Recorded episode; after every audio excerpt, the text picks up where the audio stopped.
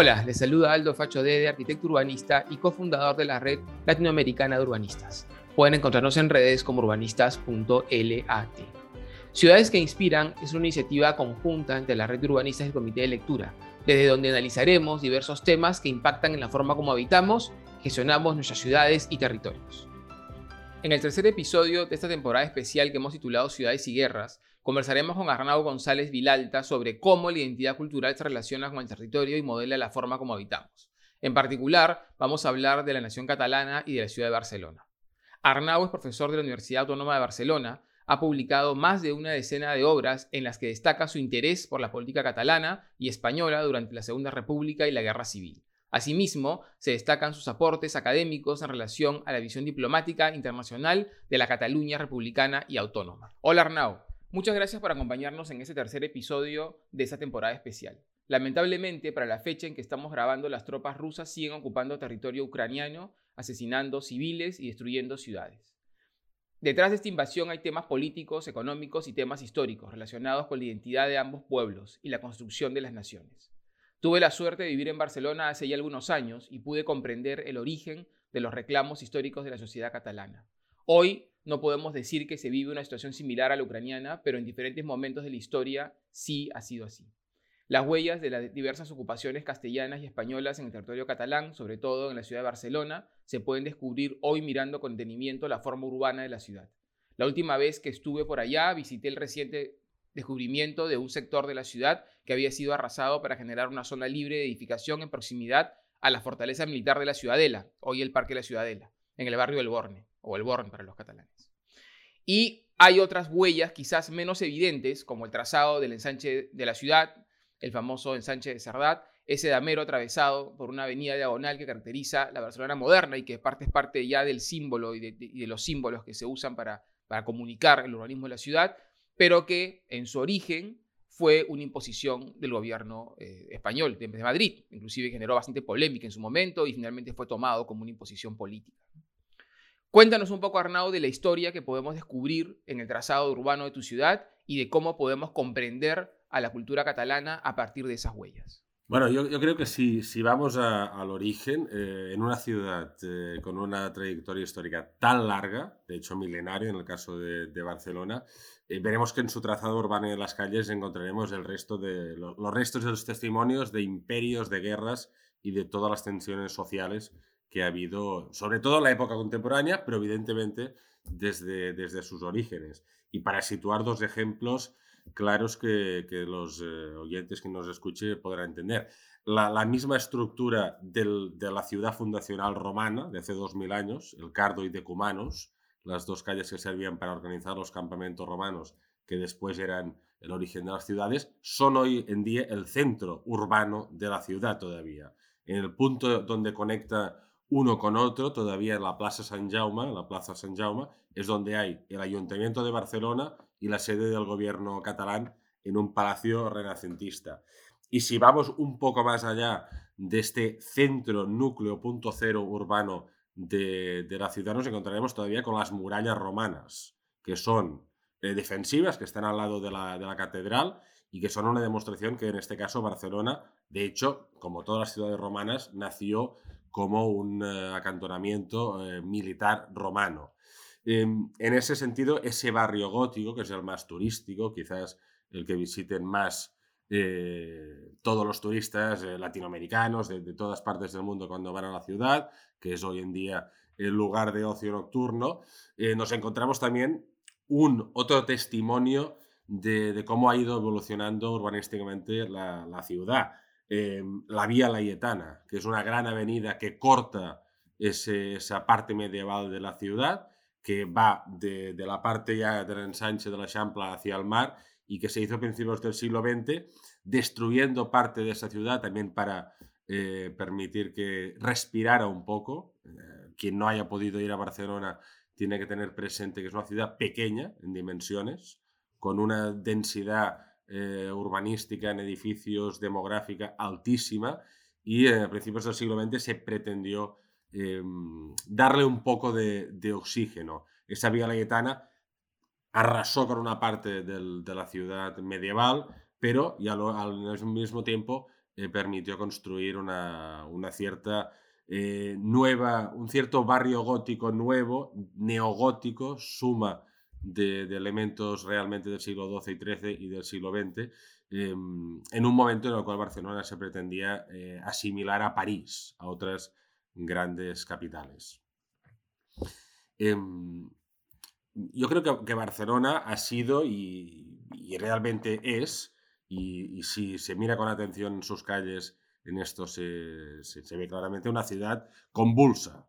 Si miramos el siglo XIX y XX, testimonios de la violencia social, del terrorismo anarquista, de las decisiones gubernamentales, tanto de las autoridades locales como de las de Madrid, se ven en esas calles. Es una ciudad de barrios con Em, eh, con clases sociales muy marcadas.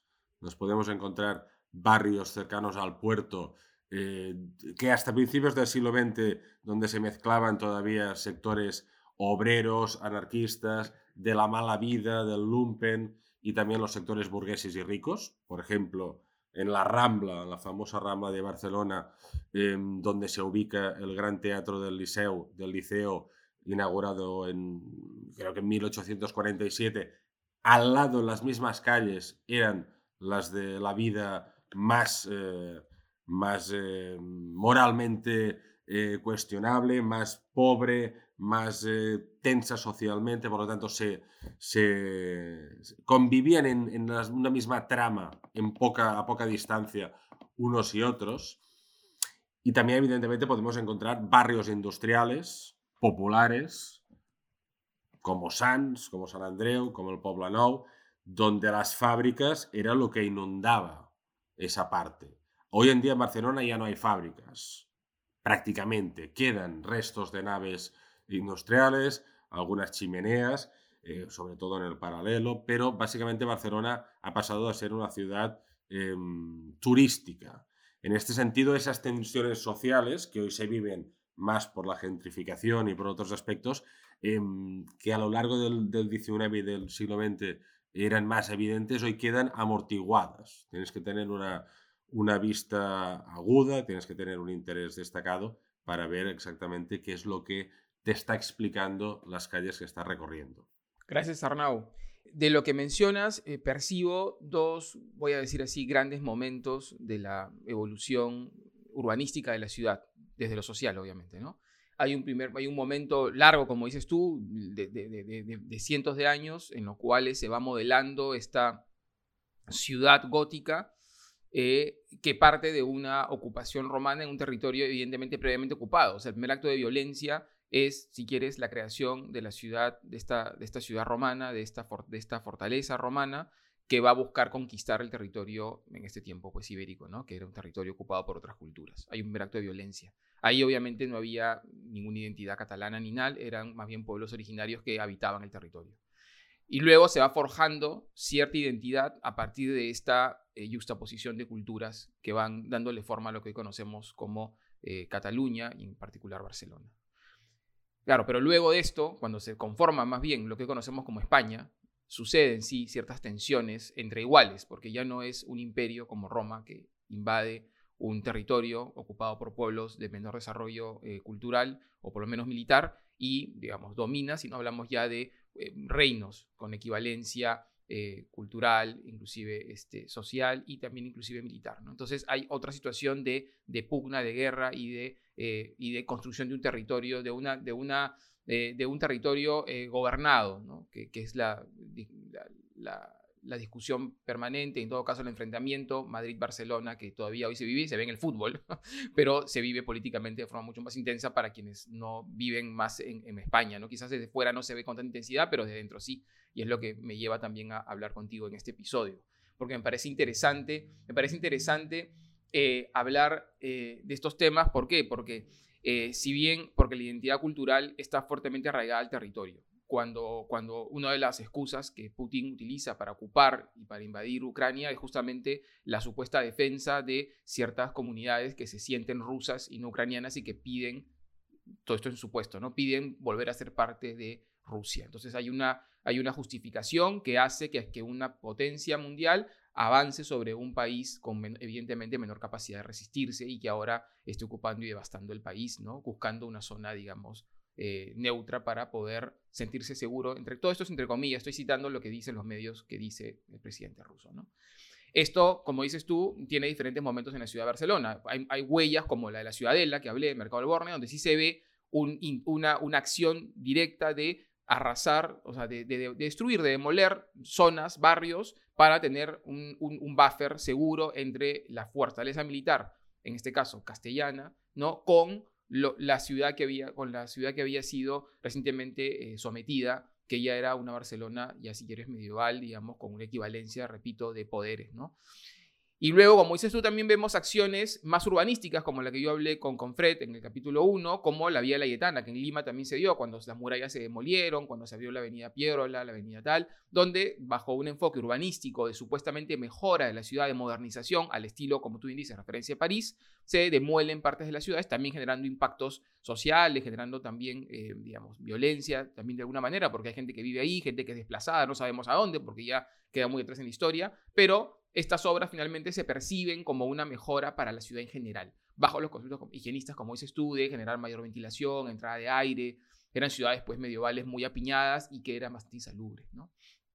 Y en el marco de esto, se da lo que mencioné también, ¿no? Lo de Sánchez de Cerdat, que bueno, para los que estén interesados, mm, googleando pueden encontrar, este, hay diferentes artículos donde hablan justamente de, cómo esta imposición luego ya se convierte en la marca de una ciudad, que es el símbolo. Entonces también vemos cómo a veces estos, estos actos violentos, políticos, luego ya se asimilan y se hacen parte de la ciudad, ¿no?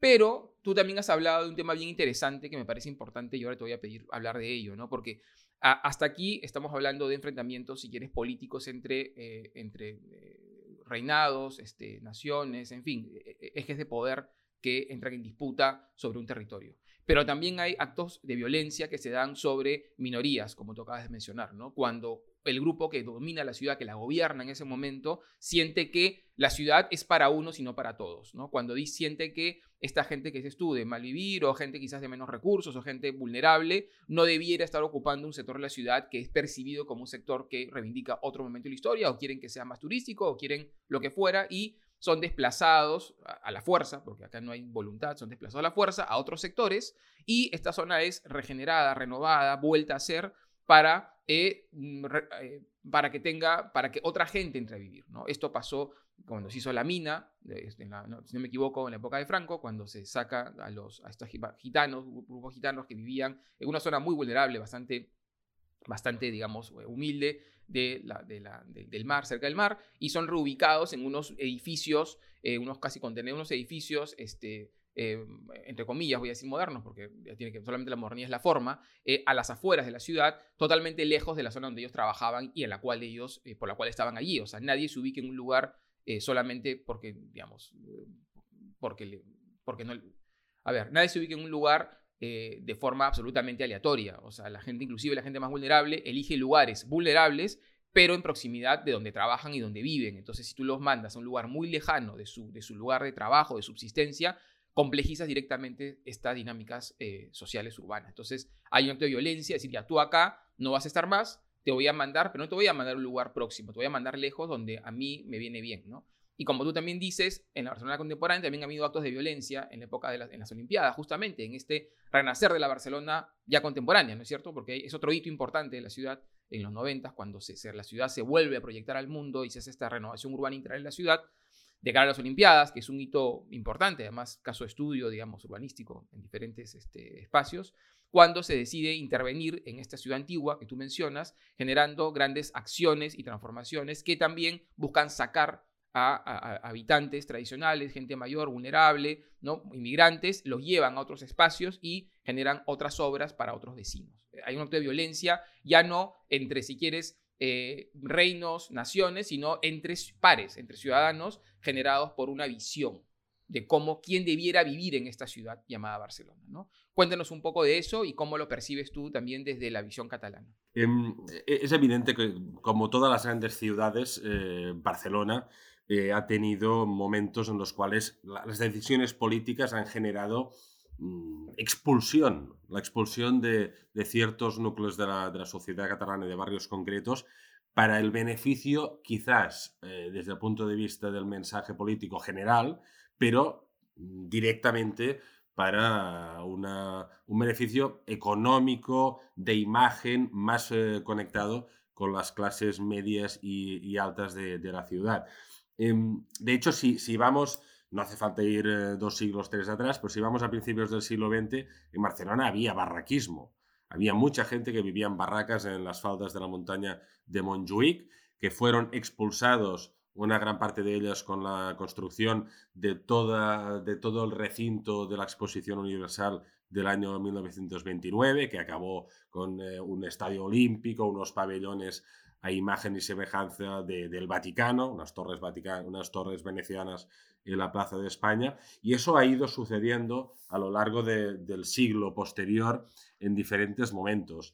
Em, hay en la conurbación de la, capital catalana y en sus eh, barrios más periféricos, en Torrebaró, en Ciudad Meridiana, se han ido construyendo, sobre todo a partir de los años 50, 60 y 70, barrios de lo que se llamó aquí y en otras partes casas baratas, edificaciones eh, con una calidad de materiales bajísima, que han tenido posteriormente problemas, y donde se han ido relegando en primera instancia esas personas de clases bajas con menos recursos que em, la modernidad iba barriendo y a la cual el sistema político en la España, en la Barcelona, Cataluña y España franquista no les daba nada y que los apartaba, mejor no verlos, se consideraba, y los llevaba a esa periferia sin servicios públicos, con calles sin asfaltar, y que aún hoy en día, más de medio siglo después de su construcción, continúan teniendo graves problemas por dónde se construyeron,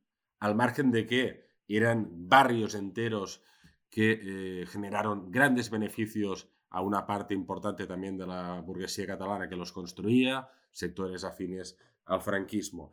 Después se ha ido también, había otra zona de grandes eh, de barraquismo en el Somorrostro, en la playa del Somorrostro, que ya en, en la segunda mitad del siglo XX, pero sobre todo también a partir de los 70-80 fue barrido y fue trasladado, como comentabas tú, a la mina.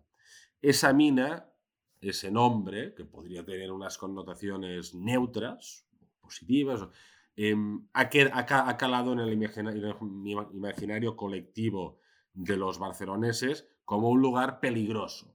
Evidentemente la gente no es peligrosa ni deja de, serlo, eh, a no ser que la sociedad, el sistema económico, los aparte y los lleve a actividades eh, marginales, criminales, delictivas, a las cuales evidentemente no, no practican por puro placer o por instinto genético, sino porque la sociedad los lleva allí. Eh, esa mina, que en los 70, 80 era un lugar de, de, tráfico de drogas, de vida muy complicada para los que estaban allí, eh, con los Juegos Olímpicos del 92, de 1992 y con todas las reformas urbanísticas que hizo el ayuntamiento de Pascual Maragall, con el apoyo de la Generalitat del gobierno catalán y del gobierno del Estado español, em, y, se intentó hacer eso que en vocabulario podríamos decir clasista y racista es, limpiar esa zona. O, si somos más positivos, intentar tejer una cierta eh, pluralidad social, económica, construyendo, llevando los barrios de clase media hasta esa mina y intentando crear una convivencia, una mezcolanza, una, una proximidad de sectores sociales, también en los colegios, en los servicios sanitarios, que acabara para integrar eh, esos diferentes estratos sociales. Mm, eso en ese barrio pudo tener cierto éxito, impacto, pero hoy en día todavía hay una parte del barrio muy marcadamente de clase baja.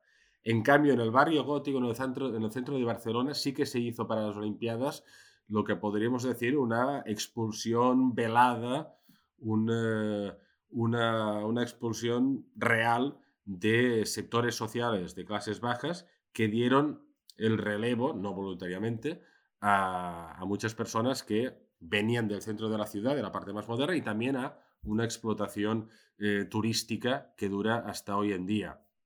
Por lo tanto, evidentemente Barcelona ha llevado en este último siglo em, ha expulsado a mucha gente. Hoy en día Barcelona expulsa gente, ya no tanto en este sentido que estábamos comentando, sino por las dificultades de pagar los alquileres y de comprar eh, eh, pisos, eh, casas no existen en Barcelona, pisos por los altos precios, producto de esa gran voracidad turística que también las propias autoridades locales y los vecinos, en cierta medida, los 90 y 2000 eh, alimentaron y que después los ha acabado devorando a ellos mismos. Si te parece, voy a algo de lo de antes y después tú ya editas y ya lo hagas como quieras. ¿eh? Em, comentabas anteriormente que eh, respecto a, la Champla, al ensanche em, y también a la fortaleza de la, de la de la Ciudadela con su parque, em, ha habido una serie de elementos bélicos, de imposición en este caso de la corona castellana o del gobierno de Madrid, sobre la sociedad de Barcelona y Cataluña, es relevante y, es innegable. En, la dinámica histórica española, eh, Barcelona y Madrid se han disputado la, hegemonía, la preeminencia eh, urbana, la preeminencia económica. Barcelona era el puerto, Barcelona era capital de un de un condado, de un protoestado en la época medieval, pero después ya no ha sido capital de ningún estado, Cataluña como nación sin estado, y por lo tanto ha habido una serie de conflictos militares en el siglo XVII y XVIII y también todavía consecuencias en el XIX que se han visto en las calles de Barcelona. Em, ha, ha, habido dos fortalezas en la ciudad, el castillo de Montjuic, en el puerto, mirando al mar, pero apuntando a la ciudad, y que de hecho a lo largo del siglo XIX sirvió al ejército español para bombardear a la ciudad, una ciudad rebelde, una ciudad que tenía todos los ámbitos de la izquierda, desde los sectores más liberales, pero contrarios al conservadurismo del, gobierno español, a los sectores eh, nacionalistas catalanes, pero también anarquistas revolucionarios, y la otra, como comentabas tú, la ciudadela. Esa ciudadela, que es una gran fortaleza que se construye después de la guerra de sucesión española eh, que Cataluña pierde, entre otros territorios, en 1714, em, obligará a arrasar todo un barrio, el barrio de la Ribera, que es el que se han encontrado las ruinas hace unos 10 o 15 años. Em, ese, ese recuerdo quedará en la memoria de la ciudad y en la memoria de sus habitantes. De hecho, durante el siglo y medio posterior, hasta que se derribe esa fortaleza, uno de los eh, lemas clásicos de todos los movimientos de protesta en la ciudad era abajo, derribemos esa fortaleza. También las mismas murallas, las murallas medievales, para que Barcelona creciera eh, a mediados del 19, mm, las élites locales pidieron a Madrid una y otra vez que se derribaran las murallas. En Madrid no se quiso, se, se resistió a derribar las murallas. Y el proceso de ampliación de la ciudad después, con la creación del ensanche, fue en cierta medida, era una necesidad, pero la solución, como dices tú, el plan Sardá, famoso de Ildefons Sardá, fue una decisión de Madrid. El concurso que había organizado el Ayuntamiento de Barcelona lo había ganado otro arquitecto, con una planificación em, diferente, no con la cuadrícula que tenemos hoy en día en la memoria todos cuando vemos el plano de Barcelona, pero fue una decisión de Madrid. Es verdad que Sardá se paseó por todos los despachos y casas de Madrid donde tenías que pasearte eh, para convencer a todo el mundo, pero fue una decisión que no tomó el, gobierno local de, Barcelona. Por lo tanto, es evidente que las guerras, la, la suerte de la historia de España y cómo en gran medida Cataluña ha ido perdiendo todas estas guerras ante el poder castellano, marcan la ciudad. Un último ejemplo la plaza de la universidad en Barcelona, en el centro, conectando el Eixample ya con la parte eh, más antigua.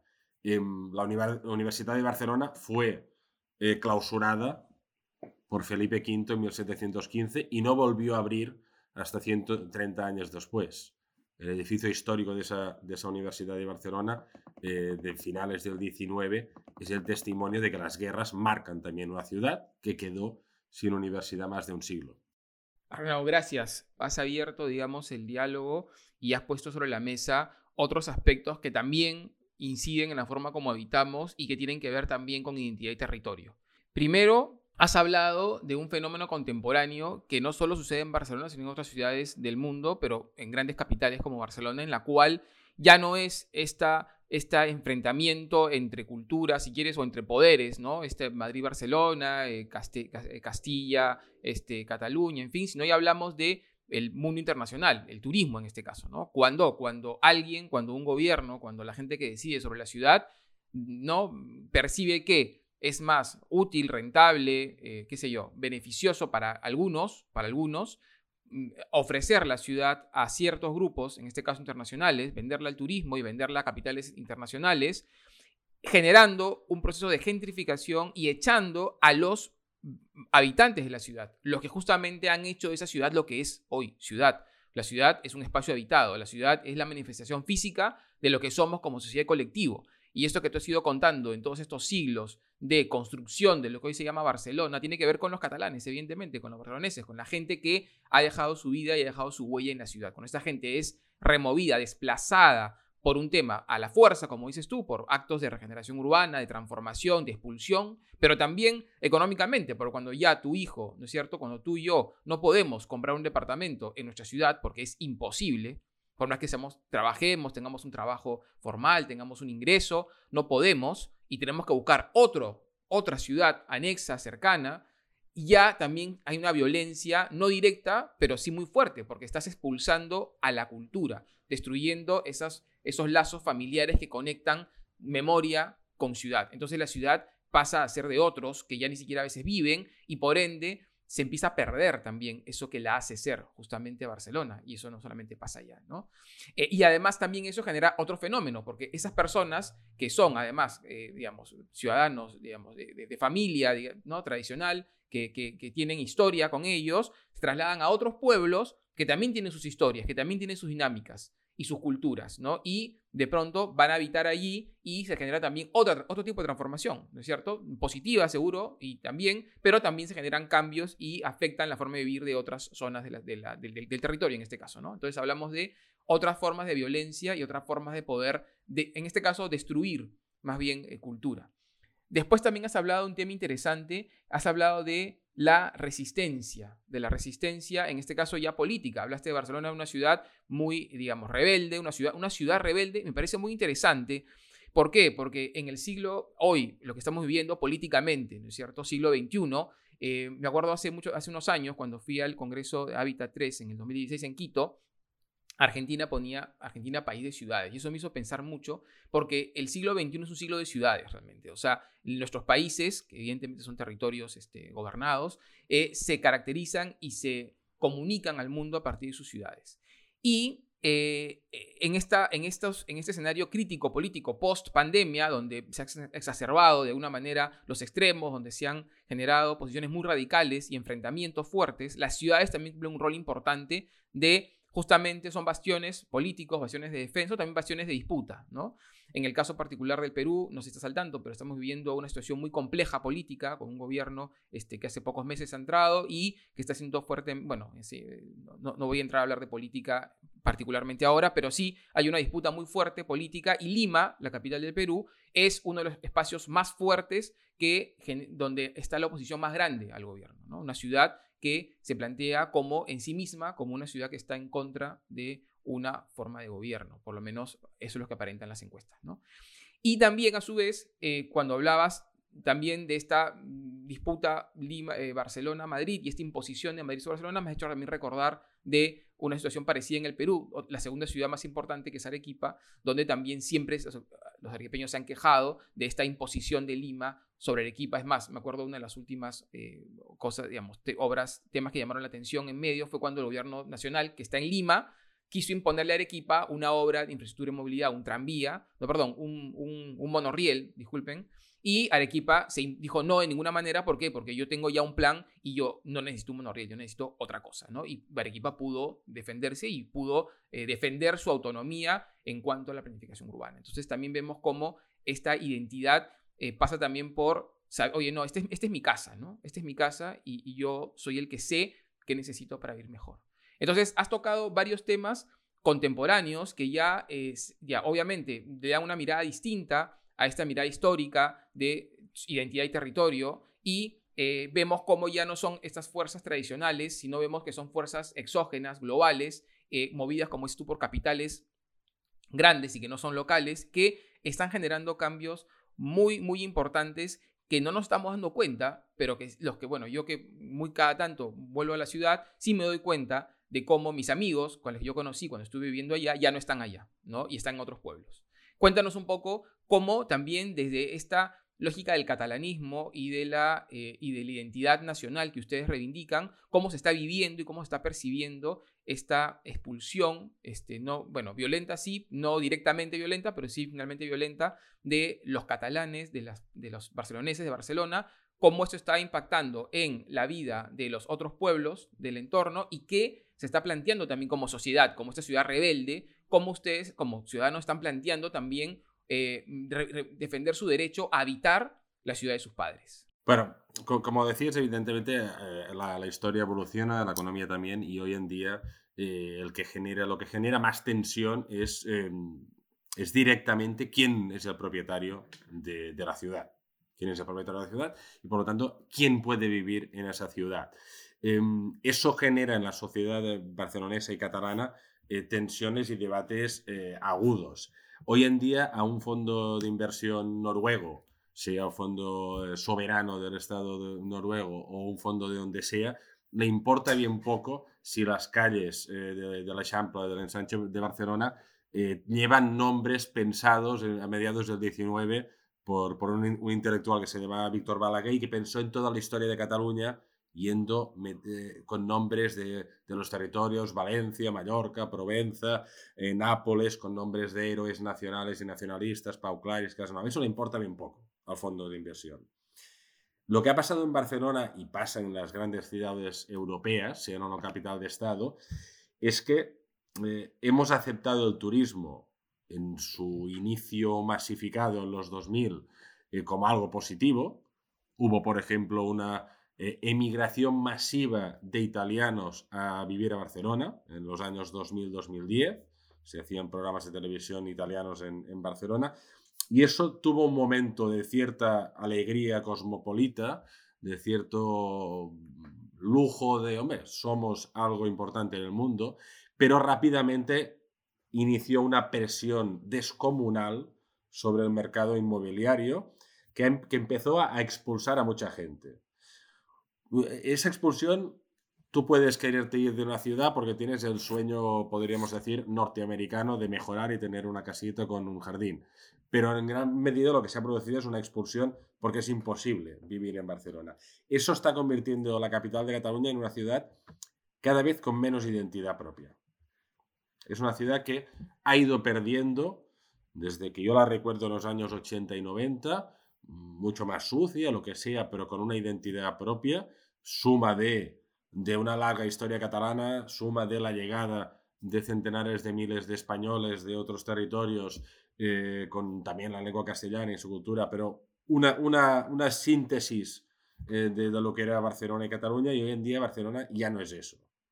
Quizás no lo sea ninguna capital europea, pero Barcelona ha perdido personalidad la ha perdido económicamente hablando, ya no es el centro de muchas cosas que Madrid ha ido centralizando, la industria editorial y otros aspectos, pero también ha perdido porque mucha gente se ha ido. También porque ha habido olas migratorias eh, latinoamericanas, africanas, asiáticas, que le han dado una, una nueva, un nuevo carácter, pero básicamente porque el turismo la ha devorado. Ha sido inundada, el tsunami ha pasado por encima y una vez se ha ido, en los dos años de pandemia, eh, ya no es lo mismo. Barcelona sin turistas ya no puede vivir, pero con turistas tampoco puede vivir. Se ha convertido en un cierto parque temático. Y eso evidentemente ha cambiado también el, toda, todas las pequeñas ciudades o localidades a su alrededor. Em, cada año marchan personas de, de Barcelona, los últimos años de pandemia la gente, mucha, mucha no, pero alguna ha ido a lugares más lejanos, pero ha ido transformando también las ciudades que hay a, su alrededor, que sí que tienen identidad todavía. Si vas a 20-25 kilómetros de Barcelona, tanto por la costa norte eh, catalana hasta Mataró, ciudad con más de 100.000 habitantes, o si vas a Sabadell o Terrassa, ciudades industriales eh, tradicionalmente, que hoy en día ya no lo son, todavía hay identidad. Barcelona, desde mi punto de vista, la ha perdido o la está perdiendo. Cada vez es menos, menos eh, reconocible. Había sido históricamente una ciudad eh, violenta, rebelde, rosa de fuego, eh, con un movimiento anarquista, obrero, catalanista, nacionalista de gran potencia y hoy en día eso ya no existe. Es verdad que continúa siendo una ciudad de izquierdas mayoritariamente en sus resultados electorales en las diferentes eh, convocatorias, con una alcaldesa, en este caso Ada Colau, diferente del gobierno catalán y eh, a veces o no en consonancia con el gobierno del Estado, pero ha perdido identidad. Ha perdido identidad, aunque quizás para los turistas continúe siendo un lugar muy atractivo, pero para ser un habitante local, alguien que ha nacido o, se ha criado en esa ciudad, eh, ya no, no la reconoces eh, si miras 20 años hacia atrás. Evidentemente todos creemos que nuestra juventud ha sido lo mejor, pero ya no es ese mismo sitio. Y, ha cambiado, y yo diría que no ha cambiado mejor. Podría haber cambiado y ser, tener otro carácter, otra identidad. Yo diría que Barcelona hoy en día, urbanísticamente, económicamente, culturalmente, no tiene una identidad toda que, que puedas verla claramente. Lo que tiene es, es un gran parque de atracciones. Y podríamos decir que el catalanismo, esta cultura catalana que, digamos, se ha mantenido y ha defendido eh, su identidad desde el territorio se ha, se, está ha desplazado a otras ciudades de Cataluña, o sea, ya no es Barcelona, ese centro rebelde, ese espacio en disputa al cual le apuntaban los cañones de Montjuic y la Ciudadela, sino que ahora está en otros lugares, otras ciudades donde se está construyendo una nueva identidad catalana eh, que también convive, como dices tú, con otras comunidades, la italiana, latinoamericana, africanas y otros. Bueno, eh, la identidad catalana cultural, lingüística, nacional, cultural, está en un proceso, hoy que estamos hablando, estamos hablando de marzo del 22, eh, muy compleja, muy compleja, eh, de redefinición y, veremos hacia dónde se dirige. Pero Barcelona, que ha tenido un papel tradicionalmente en el momento de expansión de la ciudad de finales del 19 y todo el siglo XX, cuando llega a tener más de un millón de habitantes, que hoy en día parece poco, pero que hace 100 años, en, a escala europea, Barcelona era una metrópolis, con metro, con toda una serie de servicios propios de Berlín o París, pues Barcelona ha sido tradicionalmente el núcleo receptor de la inmigración del interior de Cataluña, de las pequeñas ciudades, del mundo rural, donde la identidad catalana eh, encontraba algo más que no fuera lo tradicional, y se convertía, por lo tanto, en una identidad y en una cultura también moderna, urbana, industrial, obrerista, en catalán, también en castellano, pero sobre todo también en catalán. Y por lo tanto, Barcelona era una gran urbe que durante décadas, hasta los años 60, 70 del siglo XX, se iba catalanizando porque llegaban oleadas de gente de la Cataluña rural, de la Cataluña de las pequeñas localidades, que, por decirlo en términos, sin connotaciones raciales, la catalanizaba, volvía a recordarle su identidad cultural y lingüística en un entorno moderno, urbano, con centenares de miles de personas. Eso, a, partir de, mediados del siglo XX, empieza a cambiar. ¿Por qué? Pues porque llegan una gran oleada inmigratoria eh, de, de, los territorios españoles del centro y sur de la península ibérica, castellano hablantes, mi abuelo, uno de mis abuelos, por ejemplo, de Ciudad Real, y eso transforma Barcelona, transforma las ciudades catalanas más grandes, pero sobre todo Barcelona y su área metropolitana, en un lugar donde la lengua y la cultura castellana es mucho más presente. No quiere decir que el catalán, la lengua y la identidad catalana desaparezca, pero se empieza a crear una nueva identidad. Y a lo largo de los últimos 40 años lo que sí que ha sucedido es que esa Barcelona, que era receptora de inmigración intercatalana, ya no lo ha sido. Y por lo tanto, la identidad catalana, la lengua catalana, predominantemente ha sido hegemónica fuera de esa área más urbana. No quiere decir, evidentemente, que no se hable catalán en Barcelona. Sí, las grandes infraestructuras culturales eh, catalanas están en la capital, el gobierno está allí, pero se ha jugado, como decías tú en el caso de Perú y de muchos otros lugares, a una cierta diferenciación entre lo que era esa ciudad y el resto de Cataluña, entre lo que era Barcelona y las otras ciudades. Y, por ejemplo, los gobiernos autonómicos catalanes del nacionalismo conservador durante los 80 y 90 del siglo XX intentaron separar, dejar Barcelona en cierta medida aislada del resto de Cataluña para intentar preservar la lengua y la cultura catalana en esa otra parte del país. Eso funcionó, podríamos decir, en parte, juntamente con, con, el sistema escolar en catalán en todo el país y eso, pero la globalización lo ha cambiado. Hoy en día es imposible vivir al margen unos de otros eh, a 20, 30, 100 kilómetros. Si es imposible ya vivir a miles de kilómetros sin vivir los efectos de, de un conflicto o de económicos. Por lo tanto, hoy en día mmm, podríamos decir que ya no hay una Barcelona aislada de Cataluña, tampoco una Cataluña aislada de Barcelona, sino que se retroalimentan en un momento de redefinición de lo que es la identidad catalana de lo que es Barcelona. E, en Barcelona y Cataluña todo se está ahora mismo jugando. Hay una partida y no se sabe hacia dónde irá la identidad urbana, social, cultural de la ciudad, del país, y qué será Barcelona en 20, 30 años o en 10, y qué será Cataluña aún menos. Por lo tanto, estamos en esos momentos de incertidumbre, a escala global también, pero sobre todo a escala barcelonesa y catalana, muy evidentes. Eh, hoy estoy explicando esto, en 5 o 10 años quizás lo que digo no tiene ya ningún atisbo de tener sentido. Gracias, Arnau. Sí, la verdad que es sumamente interesante lo que mencionas. Esto que tú mencionas también eh, se ha acelerado en la pandemia en nuestros países. Cuando Lima, el caso del Perú, Lima, que no, tiene nada que ver, digamos, con, con la historia, ni, ni, decirlo, ¿no? Este, catalán-española, una ciudad que ha sido siempre receptora de inmigración territorial, territorio peruano, es la primera ciudad con mayor población tiene un tercio de la población peruana, Lima, ¿no? y eh, ha sido receptora de esos deseos, anhelos, búsquedas de mejor y mayor futuro de todo el Perú y por eso una ciudad hecha en base a esta sumatoria de culturas, identidades, concepciones, digamos, de la vida. ¿no? Y em, en la pandemia lo que ha pasado es que gran parte, parte no, no todos obviamente, pero un, porcentaje de estas personas que vinieron a Lima a, buscar un mejor futuro, eh, vieron que era insostenible, ¿no? Porque además hay un fuerte porcentaje de economía informal.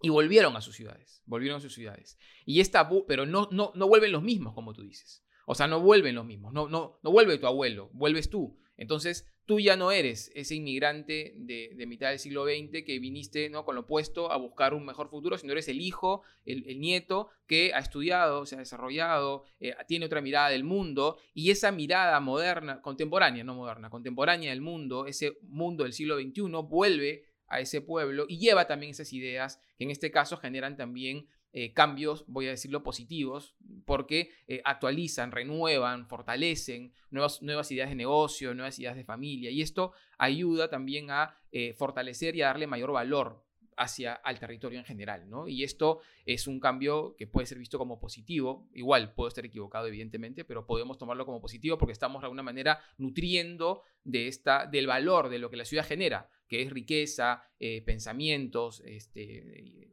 eh, intensidades de todo tipo hacia otros, otras partes del territorio que a veces quedan relegados justamente por este poder las ciudades de concentrar. ¿no?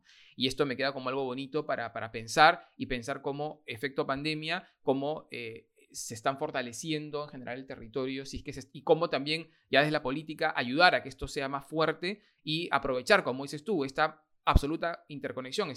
Hoy estás tú en Barcelona, yo estoy en, ahora estoy en La Plata, en Argentina, y estamos dialogando como si estuviéramos sentados en un café, ¿no? Y cómo fortalecer este, esta capacidad de podernos estar conectados y poder ayudar a que el territorio también se conecte, se fortalezca y se generen más oportunidades y otros espacios de oportunidad para pensar un mejor futuro y ya no solamente en las grandes ciudades como estábamos acostumbrados en el siglo XX. Arnau, luego de tres episodios sobre ciudades y guerras, yo creo que debe quedarnos en claro que como sociedades debemos rechazar absolutamente cualquier acto de violencia, invasión o desplazamiento forzado de personas. Creo que en el siglo XXI debe estar clarísimo que esa no es la manera de poder resolver nuestros, nuestros problemas o nuestros deseos. Las huellas urbanas de las que hemos hablado hoy y de las que conversamos en el episodio 1 son el símbolo de un pueblo que resistió, que ahora, carga, que ahora se carga de más de identidad en los espacios que habitamos. Como ciudadanos del siglo XXI debemos apostar por agotar las instancias de negociación y consenso y festejar esas victorias de la razón en los espacios públicos. Y en este caso festejar también los efectos positivos de la pandemia y ver cómo podemos sacarle mejor provecho a esta capacidad de movernos y de no tener que estar en el lugar, en el centro de, la actividad para poder seguir siendo parte del centro de la actividad. Bueno, ni hablar que a, a, mis amigos, a la gente que nos escucha, que vuelva, que vaya a visitar tu ciudad, recomendarles que salgan de Barcelona, yo, por, por, Ramón y Emma, que son quienes nos han puesto en contacto, conocí toda la zona de la sierra este, catalana, pueblos hermosos, maravillosos, donde, como dices tú, la cultura está viva, eh, la gente se nota que hablan castellano con, digamos, que hacen el esfuerzo de hablarte en castellano porque su lengua es el catalán y hablan y piensan en catalán, viven en catalán. Eh, a, pasear, a comer, a disfrutar y conocer esos otros territorios, no solamente de allá, sino de todo el mundo, donde ya donde se vive más eh, esa identidad cultural que vamos a buscar en el fondo, ¿no? Y ya no son ciudades tan cosmopolitas en las cuales a veces nos perdemos en esta, en esta este, globalidad. Perfecto, pues eh, evidentemente Cataluña da mucho más de sí que Barcelona, aunque siempre es ese debate sobre si Cataluña es Barcelona o es gracias a Barcelona o si es la ciudad que se ha construido de esa suma de gentes llegadas de sus territorios, eh, más cercanos o más eh, lejanos, pero evidentemente Barcelona da mucho de sí para reflexionar sobre cómo se construye la identidad de una, de una ciudad, de una sociedad y cómo los efectos de la modernización económica, del turismo, de eso que nos gusta a todos, que es ir a conocer otras realidades, a veces acabamos por destruirlas nosotros mismos, cómo tenemos que ser respetuosos, cómo tenemos que visitarla, no solamente Barcelona, cualquier parte, con cuidado, con interés, intentando no buscar algo que ya conocemos y por lo tanto forzando que desaparezca lo local, sino por lo contrario, intentando preservar esa diferencia, porque si no al final viajar no tiene interés. Lo interesante es conocer otras realidades próximas, lejanas, nos gustarán más o menos, pero que nos harán reflexionar sobre nosotros mismos. Gracias Arnau por ese mensaje. En resumen, no vayas a buscar McDonald's en Barcelona, sino búscate un lindo restaurante de comida catalana y disfruta eh, con un buen vino de la zona. bueno, por mi parte, eh, me despido hasta una nueva visita a aquellas ciudades que nos inspiran y apasionan. Muchas gracias por escucharnos. Este podcast fue producido por mi persona, Aldo Facho Dede, con la colaboración de Jessica Álvarez y ha sido editado por Baña García, curadora del Comité de Lectura. Es uno de los podcasts abiertos del Comité de Lectura y está disponible en diversas plataformas como Google Podcast, Spotify, SoundCloud y Apple Podcasts.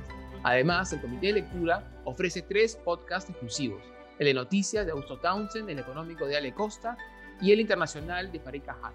Si quieren escucharlos, pueden suscribirse en www.comitelectura.pe barra planes. Gracias por escucharnos y por apoyar nuestro trabajo.